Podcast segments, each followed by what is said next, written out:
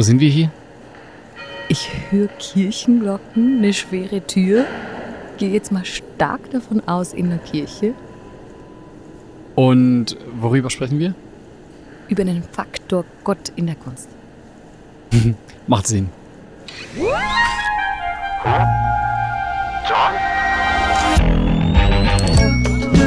Can you see them too? Ja, in der Kirche, das macht Sinn. Herzlich willkommen zu Ach Johann. Das ist ein Podcast von Central Arts. Um Kunst und Glaube geht's hier. Wir machen uns im Gespräch auf an die äußeren Ränder, dahin, wo sich Popkultur und Glaube treffen. So ist es. Mir gegenüber sitzt Tamara Boppert, Und du bist? der Jonathan Schmidt. Gewisse Leute nennen mich Joni, mir kommt es nicht so sehr drauf an. Es ist die zweite Folge. Das heißt, äh, ist die Folge nach der ersten Folge. Das hier ist ein aufbauendes Ding. Ja, ist so. Werden wir also auch nicht gerade übermorgen wieder beenden. Schön. Was haben wir denn heute? Heißt, wenn du jetzt die Folge 1 noch nicht gehört hast, dann würde ich dir wärmstens empfehlen, mit der Folge 1 zu beginnen. Mach das doch genauso, wie das normale Leute machen, wie in jeder Netflix-Serie auch. Wir starten mit der These, wie wir das immer machen, Mhm. heute zum zweiten Mal. Wunderbar. Äh, das kommt ab Band, ab diesem schönen Gerät hier auf dem Tisch. Ready? Ja. Der Faktor Gott im Kunstschaffen bedeutet Gewinn. Das war's auch schon. Heute gibt's was zu gewinnen. Ach, Geht um ein Gewinnspiel, richtig? ja, ich freue mich. Wow, schön. Ich möchte starten mit einem Erlebnis. Und zwar ist es so für mich ähm, schon eines dieser prägenden Erlebnisse. Es war zwar ganz ein kleines, aber beschäftigt mich bis heute. Wir spulen ein paar Jahre zurück. Ein guter Freund, der hatte gerade ein neues Bandprojekt am Start und er hat mich gefragt, Joni, wie würdest du das eigentlich jetzt in Angriff nehmen? Würdest du von Beginn weg kommunizieren, dass wir Christen sind und versuchen irgendwie in der Kulturszene, in der Musikszene zu landen? Oder würdest du zuerst Karriere machen und wenn du es geschafft hast, sagen, das alles entspringt eigentlich unserem persönlichen Glauben an Gott? Gute Frage. Was hast du ihm geantwortet? Ich fand es die falsche Frage, Okay. habe ich ihm gesagt. äh, Immer gute Antwort. genau. Ich, ich habe ihm gesagt, wer bin ich, dass ich dir jetzt darauf eine Antwort geben soll? Interessanterweise wurde diese Frage nicht nur einmal, sondern immer wieder und sie wird bis heute an uns herangetragen von Kunstschaffenden, die ihre Kunst und ihren Glauben irgendwie unter einen Hut bringen wollen. Also es ist eine Frage, die tatsächlich beschäftigt und zu der es nicht eine einfache Antwort gibt. Das Gespräch geht dir ja auch offensichtlich bis heute nach. Warum genau? Ja, es, es, es hat so was, es, es hat halt eine, eine große Auswirkung auf ein persönliches Leben, auf eine Karriere unter Umständen. Und es legt aber auch offen, dass, dass wir, wenn wir über Kunst und Glaube sprechen, vielleicht oft auch so eine dualistische Weltanschauung haben und dass das in meiner, meiner Ansicht nach nicht unbedingt gerade jetzt die Lösung äh, des, dieser, dieser Frage ist, sondern da muss man schon ein bisschen tiefer graben. Wenn ich von diesem Beispiel höre, dann frage ich mich aber trotzdem so ein bisschen kritisch jetzt, haben wir denn eigentlich ein Problem mit der Wirkung unseres persönlichen Glaubens? Ja, also ist, ist da nicht irgendwas falsch, dass wir überhaupt so rumeiern? Doch haben wir, und wir haben ja in der ersten Folge, in der letzten Folge äh, von diesem Podcast genau darüber gesprochen. Also, als wir ja gesagt haben, du, also so schlimm ist jetzt dieser Faktor Gott in der Gesellschaft und der Kunst eigentlich nicht. Also mach ihn äh, doch dir zum Nutzen. Also eine kleine Antwort übrigens doch, habe ich ihm gesagt, also es ist doch ein bisschen komisch, wenn jetzt du dir vorstellst, dass dein bester Freund dir erst nach Jahren sagt, du, ich muss dir jetzt ein Geheimnis verraten. Übrigens. Übrigens, du hast wahrscheinlich noch nie rausgespürt, aber ich glaube an Gott. Mhm. Ich habe gesagt, Okay. ich würde dich ohrfeigen als Freund. Ich will sagen, was, also, was hast du die letzten paar Jahre gemacht? Das heißt, ja, impliziert habe ich schon, du gar nichts erkennen lassen oder wenn, wenn gar nichts von deinem Glauben irgendwie spürbar ist, dann, dann ist da aber doch auch kein Glaube. Dann eben komme ich schon zum Schluss. Die Frage ist eigentlich fast gestellt. Aber zurück zu deiner Frage. Haben wir denn eigentlich ein Problem? äh, ich denke schon, das zeugt für mich irgendwie von einer Hemmung, so von einer Grundhemmung oder vielleicht auch davon, dass wir das, das Potenzial, was darin steckt im Glauben, vielleicht auch in, in der Bibel, in dieser christlichen Perspektive, die wir ja eigentlich hätten, dass wir das unterschätzen oder dass wir uns dessen nicht bewusst sind. Und da hilft mir immer wieder die Außenperspektive und deshalb haue ich jetzt einfach mal ein Zitat von Gandhi hier rein. Das hören wir uns an und dann sprechen wir darüber, ähm, was denn darin stecken würde, wo dieses Potenzial begraben liegt. Gerne. Okay? Ihr Christen habt in eurer Obhut ein Dokument mit genug Dynamit in sich, die gesamte Zivilisation in Stücke zu blasen, die Welt auf den Kopf zu stellen, dieser kriegszerrissenen Welt Frieden zu bringen. Aber ihr geht damit so um, als ob es bloß ein Stück gute Literatur wäre. Sonst weiter nichts. Schon krass, oder? Ja. Also wir hätten da was, was die Welt auf den Kopf stellen würde. Ähm, aber wir trauen uns nicht, damit irgendwie raus, rauszugehen. Oder wir sind uns dessen gar nicht bewusst. Frage an dich. Ja. Was wäre sowas? Jetzt ganz konkret, um das mal äh, konkret werden zu lassen. Was, was sind das für Dinge? Was sind das für Themen? Was sind das für ähm, Konzepte, die die Welt auf den Kopf stellen könnten? Also du sprichst jetzt von Bibel, Glaube, so richtig Ja. Kern der Sache. Ja. Ähm, also für mich, ich, äh, I have a confession äh, to make. Ich, wie, diese, dieses Ding. Muss dass ich Angst haben Nee, jetzt? nee, muss nicht. Aber was mich so alle Schaltjahre immer noch wirklich zutiefst berührt, oft sogar zum Weinen bringt, ist die Tatsache, dass in der Bibel steht, dass ich ein Kind Gottes bin. Also ich bin nicht nur, das ist, das ist so anti.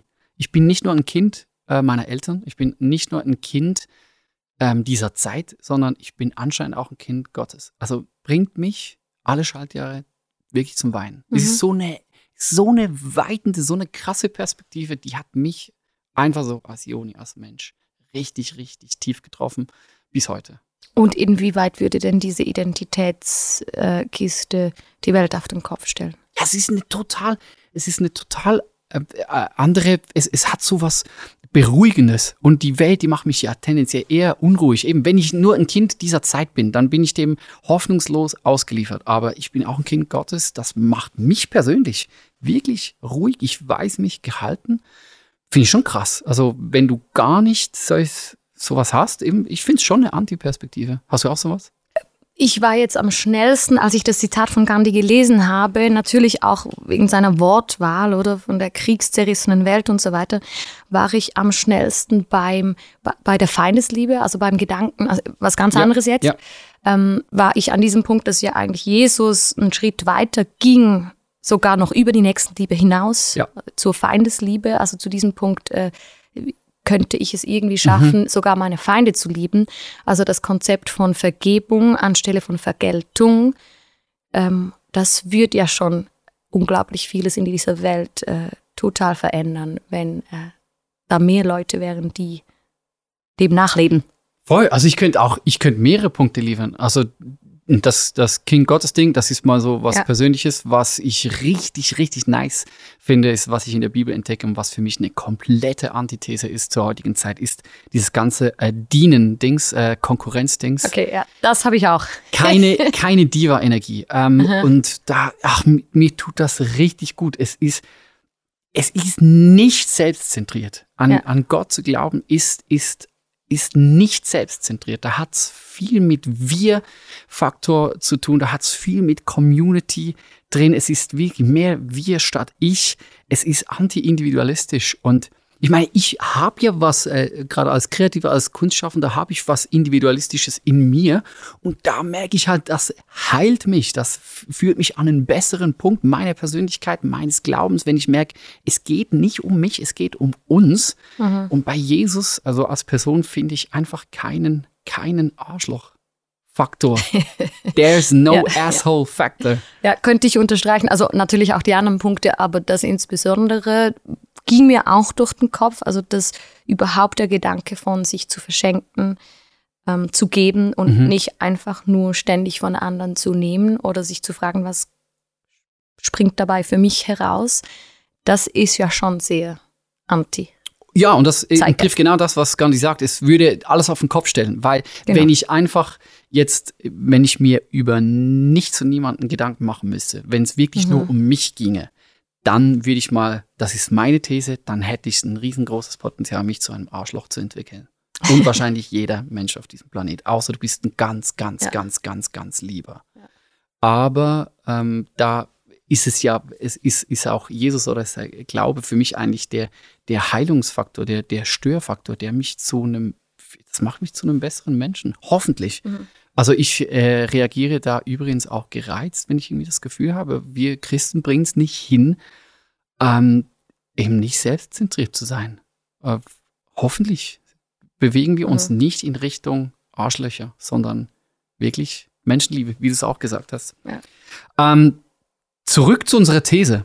Äh, also der, der Gandhi sagt mal, okay, lass mal alles ähm, äh, auf den Kopf stellen oder dieses Potenzial habt ihr wirklich, aber jetzt wäre ja die Frage, ja. Und ist dann das tatsächlich ein Gewinn? Also wir hätten jetzt Es wäre ein Gewinn für die Welt und die Gesellschaft. Das Genau. halte ich fest aus, aus Wir den lieben unsere Punkten, oder? Feinde. Äh, wir sind nicht Individualisten, sondern wir, ähm, wir geben uns rein, Ja. schicken uns rein, dienen, Ja. haben Community. Äh, übrigens, ihr habt äh, ähm, eine Perspektive, dass ihr Kindergott seid und so weiter. Da kann man die, die Liste ja. Ja. beliebig lang erweitern. Für uns persönlichen Gewinn, aber auch für die Menschen rund um mich herum. Also Genau. das schon, oder? Also, Das wäre jetzt die Frage. Oder ganz konkret auf unsere Situation ähm, zurückbezogen. Wir bewegen uns in der Kunst ja. mit unserem Glauben. Also ist da auch ein Gewinn zu verorten für Kunstschaffende, die irgendwie Kunst und ihren Glauben unter einen Hut bringen wollen?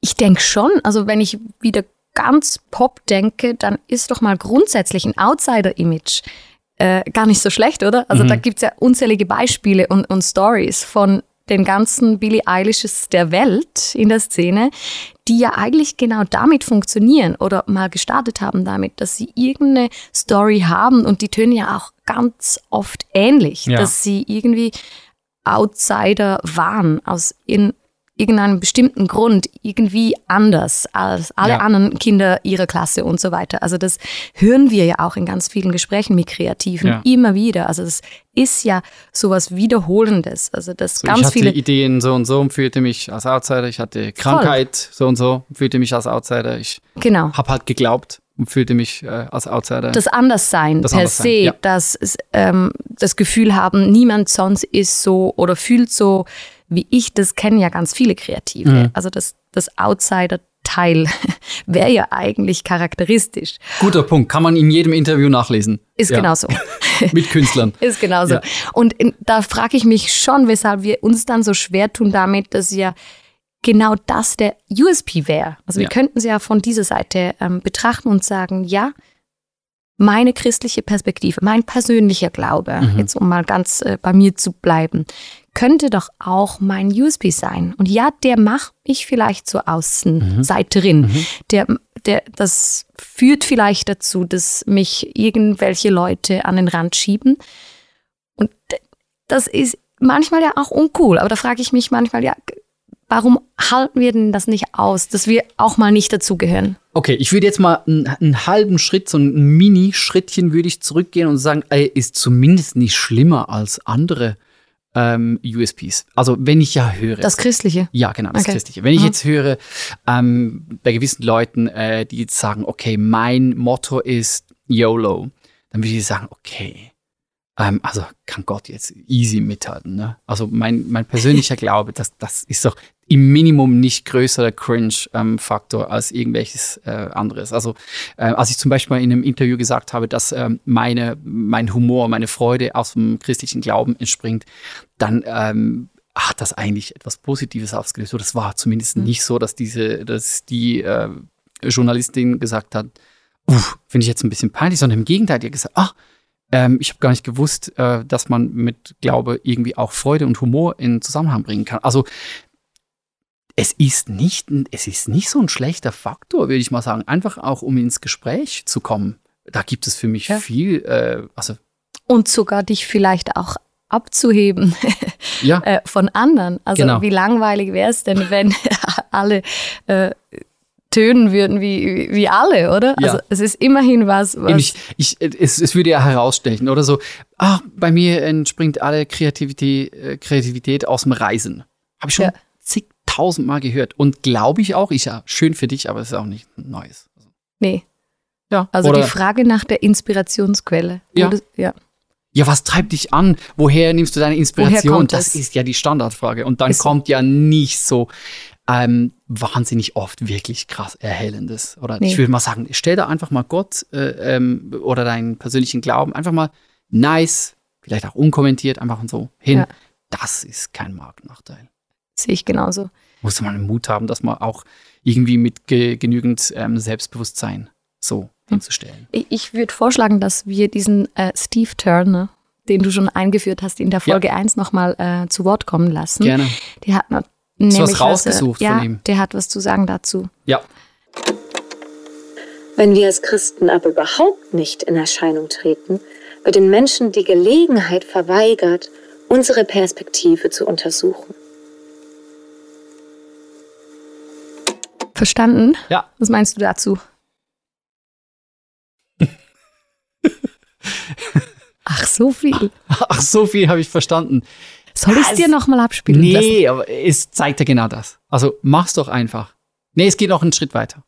Ähm, so, wenn du es nicht machst, dann ist es ja, dann, dann, dann enthältst du den Leuten was vor. Ja, das gefällt mir schon ganz gut am Zitat, dass es mir eigentlich zeigt, mit diesen Worten, vielleicht hänge ich auch einfach an diesen Worten, ähm, verweigern oder so. Also das, das sagt ja eigentlich, wenn ich es nicht tue, Ja. jetzt gehe ich mal äh, davon aus, ich halte es zurück, ich Mhm. tue es nicht, dann äh, tue ich den Menschen um mich herum eigentlich keinen Gefallen, sondern ich enthalte ihnen was. Ja. Ich beraube sie sogar um eine Gelegenheit, um eine Möglichkeit, um die Chance, äh, sich damit auseinanderzusetzen. Und das gefällt mir am Zitat. Das hilft mir, vielleicht ist das wirklich eine persönliche Sache, das hilft mir, das so zu sehen. Ja, stimmt. Ähm, alles andere wäre ja eigentlich egoistisch, weil ich, es könnte ihnen ja helfen. Es könnte sie inspirieren, es könnte sie auf irgendwelche gewinnbringenden Gedanken bringen. Es könnte sie sogar äh, dazu bringen, sich mit Gott auseinanderzusetzen oder Ja. das, das selber für sich zu nehmen. Also es könnte gewinnbringend, sinnstiftend sein für sie. Und wenn ich es nicht tue, dann, dann ähm, gebe ich ihnen nicht die Möglichkeit. Ja, gefällt. So. Und hoffentlich schaffen wir das ja auch so zu präsentieren, dass es auch wirklich ansprechend ist. Also da, das ist schon die Frage, die mich ein bisschen umtreibt. Also wie gelingt uns das? Können wir das nicht ähm, versuchen, in einer gewissen Selbstverständlichkeit, auch vielleicht mal mit einem Augenzwinkern, ähm, hoffentlich mal kreativ, hoffentlich ähm, auch mit genügend Freude, Überzeugung, Humor, ich könnte da viele Wörter nennen, einfach mal so hinzustellen, dass es ja auch wirklich das Gegenüber so ein bisschen positiv zwingt, sich mal dieser Sache anzunehmen. Mhm. Ich glaube, da dürfen wir schon mal irgendwie die Zurückhaltung fallen lassen. Das wünsche ich mir für mich, sage ich mir auch immer wieder, aber wünsche ich uns als Community äh, von, von Kreativen eben, die irgendwie glauben, dass wir das irgendwie hinbekommen. Also hoffentlich schaffen wir das. Und wie? Ist schon eine Frage natürlich. Äh, wie? Ja, Wie wird's denn ja, natürlich. echt gut? Und Aber es- hat's eine Qualität? Wir könnten mal festhalten, es, es kann zum Gewinn werden. Eben, ich finde, Zurück es zur These meinst du? Ja, Ja. also ist, ein, ist es wirklich ein Gewinn oder nicht? Ja, es kann sein. Es, es kann zu einem werden, aber dafür braucht es eine gewisse Selbstverständlichkeit, Mhm. braucht es vielleicht einen Mut, ähm, sich dem Thema anzunehmen und das mal äh, zur Sprache zu bringen. Ich bin immer vorsichtig im, im Wie. Also, dass wir jetzt von Central Arts sagen würden, so müsst ihr das machen, das sehe ich jetzt überhaupt nicht. Wir sind, da gibt es ja Tausende von Kreativen, die Gott als Re Ressource ähm, äh, kennengelernt Mhm. haben, die ihn ja auch irgendwie, äh, die in dieser Kultur aufgewachsen sind, die offensichtlich auch sagen, der ist mir wichtig und die offensichtlich sich in der Kunst drin bewegen. Also hoffentlich sind da ja auch tausend Ideen vorhanden, wie dann das zusammenkommen muss.